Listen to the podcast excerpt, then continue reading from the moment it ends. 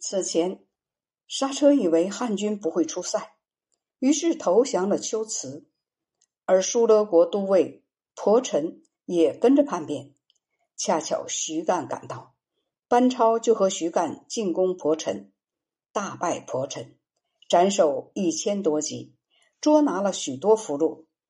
班超既已击败了婆陈，想进攻龟兹，以为乌孙的兵力强大，应该借助他们的力量，于是上言：乌孙大国空闲的武士有十万人，所以武帝把公主嫁给乌孙王为妻。到孝宣皇帝的时候，终于得到乌孙的帮助。今天可以派遣使者去招抚他们，与他们合力对付龟兹。张帝接受了这个建议。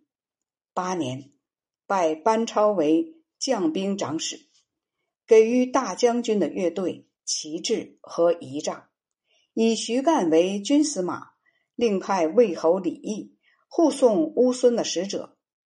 赐给大小昆明以下官员锦帛。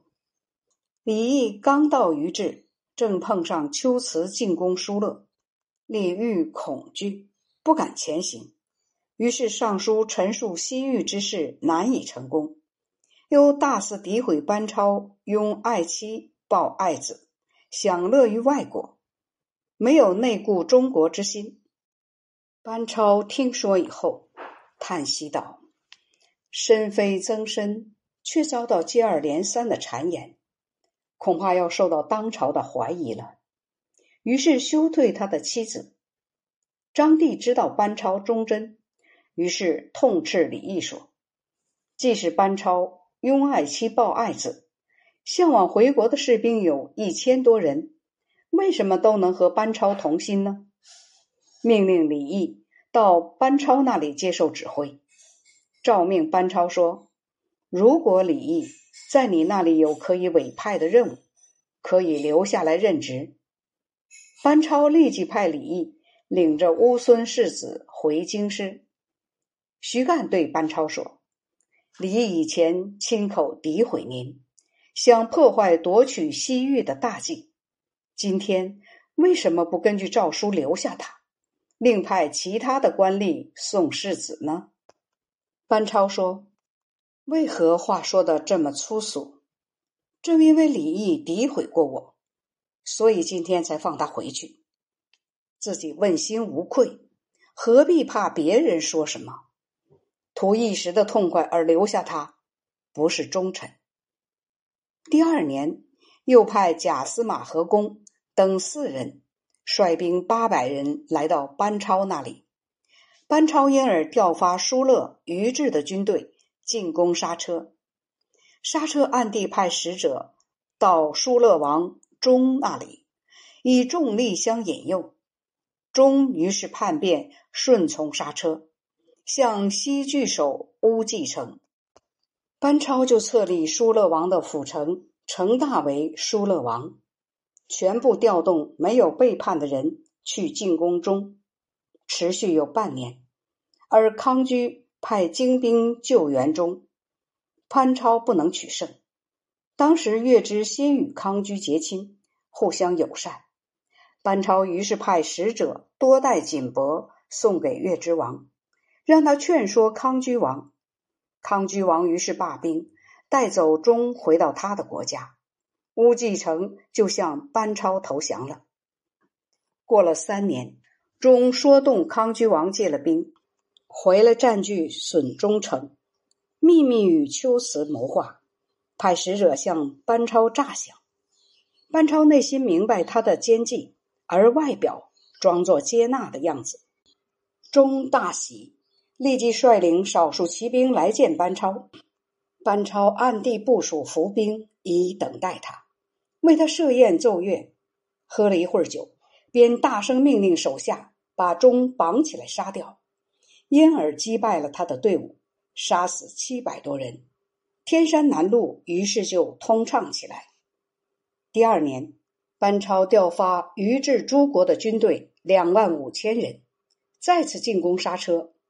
而龟兹王派左将军调动温宿、姑墨、魏、头等国合计五万人援救刹车。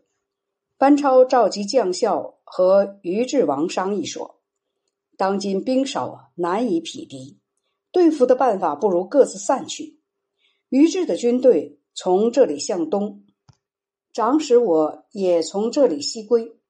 等到晚上鼓声一响，就出发，有意放跑抓获的俘虏。”龟兹王听到班超要撤兵的消息，大喜，自率一万骑兵。在西部地区截击班超，让温宿王率八千骑兵在东部地区伏击于志军队。班超知道两支敌军已经出发，秘密召集各部整装，鸡鸣时奔赴刹车国营地。胡人大惊，慌乱奔逃，追斩五千余首级，大量缴获刹车的马匹、牲畜和财物。刹车于是投降，龟兹等国的军队因而各自退走。从此，班超威震西域。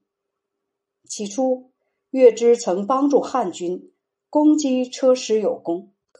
这一年，贡献珍宝福拔和狮子，因而求娶汉朝公主。